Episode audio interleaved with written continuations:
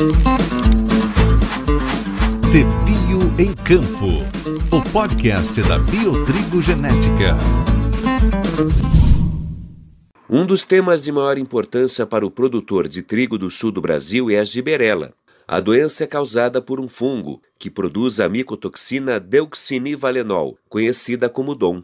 Ela, por sua vez, traz impactos na qualidade do trigo. De acordo com Paulo Kunen, fitopatologista da Biotrigo, a escolha da cultivar a ser semeada é um dos principais passos a serem tomados para o melhor controle da micotoxina. Porém, não é o único. Giberela não é uma doença nova, não é, é algo inédito que a gente está trazendo aqui e sim uma doença muito importante para o Rio Grande do Sul, para o sul brasileiro que produz trigo. Né? Vários anos a gente enfrenta problemas e ganhou maior, maior atenção, principalmente aí depois que nós tivemos uns ajustes na legislação com relação à micotoxina que o fungo que causa a giberela, que se chama deoxinivalenol, mais popularmente conhecida aí como DOM, ela teve esses ajustes, tornando mais justo um pouco esses limites, tanto para o produtor como também para os moinhos. Então, quando nós olhamos aqui ó, no mapa do Brasil, a região de VCU 1 e VCU 2, que são consideradas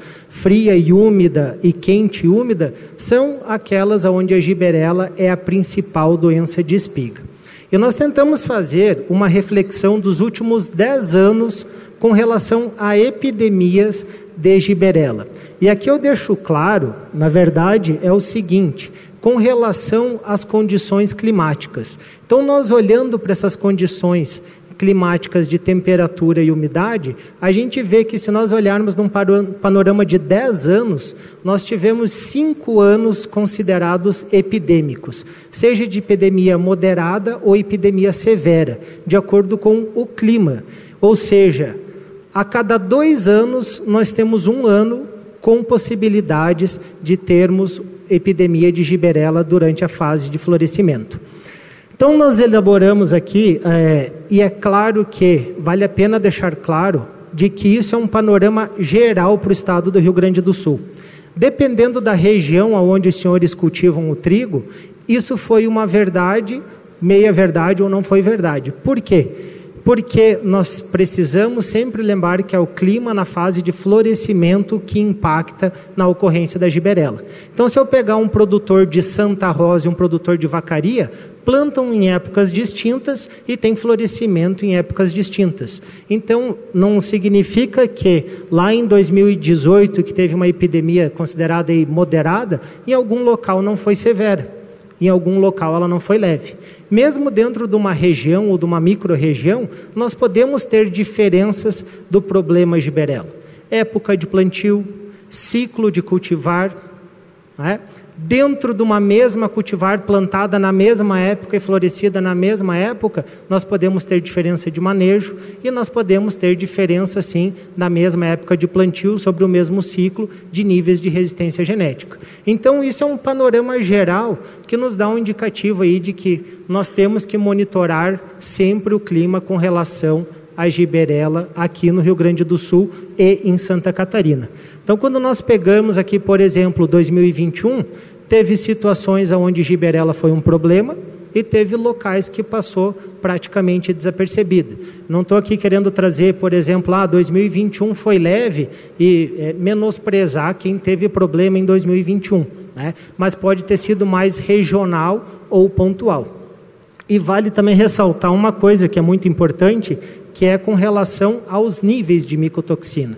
2021 entrou essa nova legislação com tantos moinhos quanto para exportação com limites mais próximos aí de 2 ppm para grãos para eh, como limite máximo, que se nós pararmos para pensar lá em 2014, quando você tinha 2, 2,5, 3 ppm, ninguém via como um problema. Então essa mudança na legislação também faz com que a nossa percepção de um ano mais problemático ou menos problemático, ela se altere também. O ano como um todo, ele pode ser mais seco ou menos seco, mais frio ou menos frio. O que importa, pensando em giberela, é a fase de florescimento. Porque muitas vezes o que, que acontece? Vem de uma safra do período vegetativo seco, eu estou com folhas limpas E aí, quando chega na fase de florescimento, automaticamente eu penso: bom, eu posso segurar, talvez não precise aplicar e depois eu posso ter problema com a giberela. Por quê? Porque é a fase de florescimento, né, para ficar claro, a exposição das anteras, que são essas estruturas amarelas aqui, é que é o sítio de infecção do fungo. Basicamente, nós temos dois parâmetros que moderam essa questão de maior clima mais favorável ou menos favorável à infecção do fungo. A temperatura e o molhamento dessas anteras. Vejam que a temperatura está em torno aí de 15 a 30 graus como um ótimo. Então esse fungo, Fusarium gramineário, ele tem uma ampla faixa de temperatura. Se nós pararmos para pensar, tem algum ano que o meu trigo está espigando e está florescendo que não está nessa faixa de 15 a 30 graus? é muito difícil. Então, na verdade, a temperatura não é um fator limitante, ela tem trabalhado mais como um catalisador dessa reação. O que realmente importa para nós são as horas de molhamento foliar. Quanto mais horas de molhamento foliar eu tiver das minhas anteras na minha janela de exposição, que é o florescimento, maior vai ser o período de suscetibilidade e condições para que ocorra a infecção nós temos como manejar a giberela, a gente sabe que as condições climáticas são um pouco complexas. Vai ser difícil eu erradicar as fontes de inóculo, eu controlar o ar que entra na minha lavoura. O que, que eu posso fazer? Eu consigo manejar? Quando que eu consigo manejar a giberela?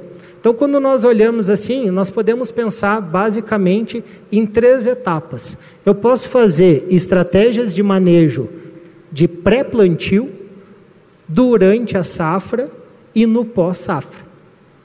O que, que eu posso fazer em pré-plantio? Eu posso fazer o escalonamento do meu plantio. Eu posso escolher a época de semeadura. Eu posso pensar no ciclo da cultivar que eu não listei aqui. Para que isso? Para mitigar, para minimizar os riscos de que toda a minha lavoura e toda a minha área conhecida como uma fase chuvosa no florescimento. Então, é muito difícil a gente prever com 90 dias, 120 dias, quando eu estou comprando sementes de cultivares, escolhendo, como é que vai estar o clima especificamente naqueles 10 dias, 15 dias do florescimento daquela cultivar. Mas se eu fracionar a época de plantio, o escalonamento desse plantio e a é, ciclo de cultivares, eu, dou, eu reduzo o risco de que todas as minhas áreas floresçam no mesmo período. Então, essa é uma estratégia que pode ser feita.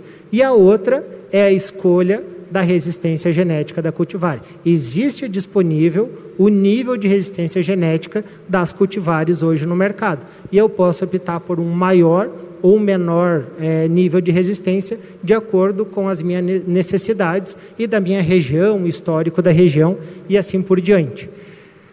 Durante o ciclo de cultivo, nós só temos basicamente uma estratégia, que é a aplicação de fungicida visando giberela. Não essas aplicações na fase foliar. Isso são para é, manutenção de potencial, é, rendimento de grãos, né? É, são outras questões.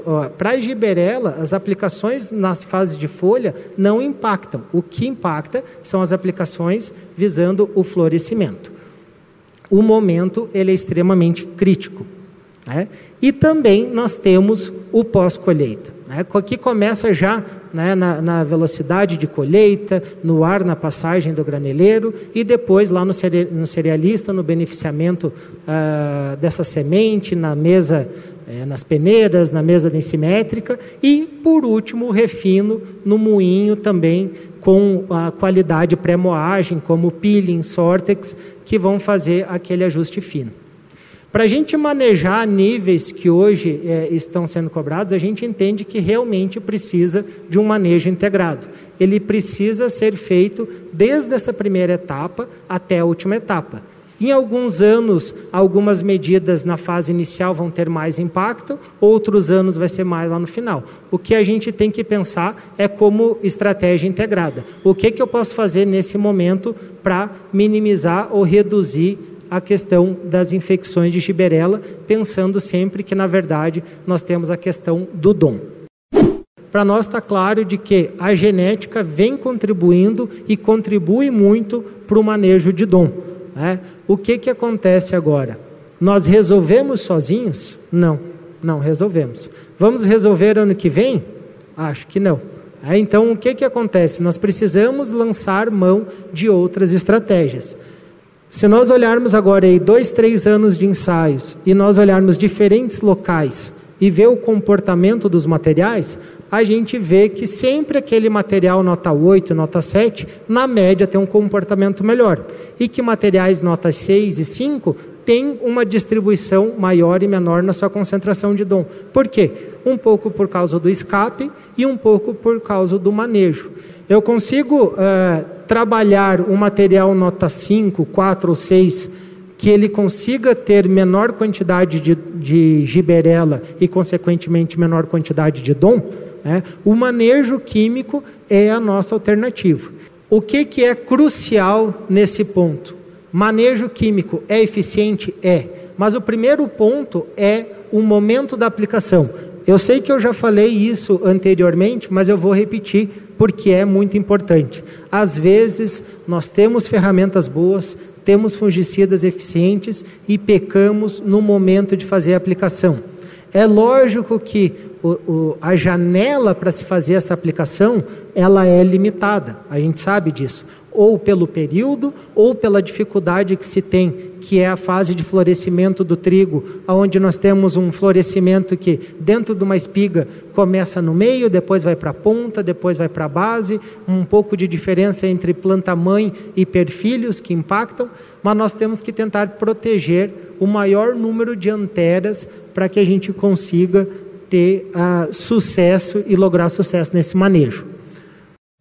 Historicamente, foi feito um trabalho de, dos anos 2000 a 2017, avaliando mais de 40 ensaios, a média de controle, olhando para todos os fungicidas, né, e com uma, duas aplicações, enfim, é de 55% de giberela tá? que é um controle relativamente baixo. Por quê? Além das questões do florescimento, nós ainda temos, pecamos um pouco na questão de tecnologia de aplicação, uso de bicos, ponteiras um pouco mais adaptados para esse tipo de aplicação.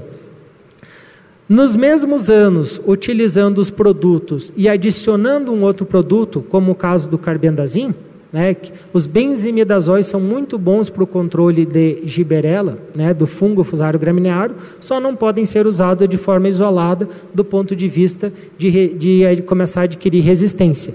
Mas você tem performance distintas. Então a gente pode ter variação de performance dentro de anos, entre produtos e com associação de produtos. É uma questão agora de manejo do que escolher. Né? Então, quando nós olhamos aí um outro ano, por exemplo, sozinhos os produtos né, tiveram uma performance de controle aqui já próximo dos 55%, 51%. Adicionando o carbendazim, que para nós, em 2019, no nosso ensaio, foi um ano onde as condições ficaram favoráveis, a gente tem um incremento aí de praticamente 30% no percentual de controle. Passamos para 65% de controle, o que já é muito bom. Mas lembrem que nós temos que pensar no controle visual e agora cada vez mais na quantidade da micotoxina do dom. Olhando para o dom, né, a gente vê que sim, olha, nós temos aqui é, reduções bem interessantes do percentual de dom de uma para duas, uma para duas e uma para duas. É lógico que alguns produtos eles vão trabalhar é, com controle também das doenças foliares, porque quando a gente está aplicando no florescimento, a bandeira, menos um a menos dois, vão receber esse produto. Então, quando nós trabalhamos aí com misturas de triazol e estroberulina, nós também protegemos e por isso que muitas vezes a segunda aplicação dessas misturas não tem um impacto tão grande no rendimento. E aí às vezes o cara, não, mas eu não vou fazer essa segunda aplicação porque eu não colho mais. Mas lembre, nós não estamos mais pensando só em rendimento. É, o que, que custa mais, uma segunda aplicação de fungicida ou um retorno de uma carga de um porto ou de um moinho?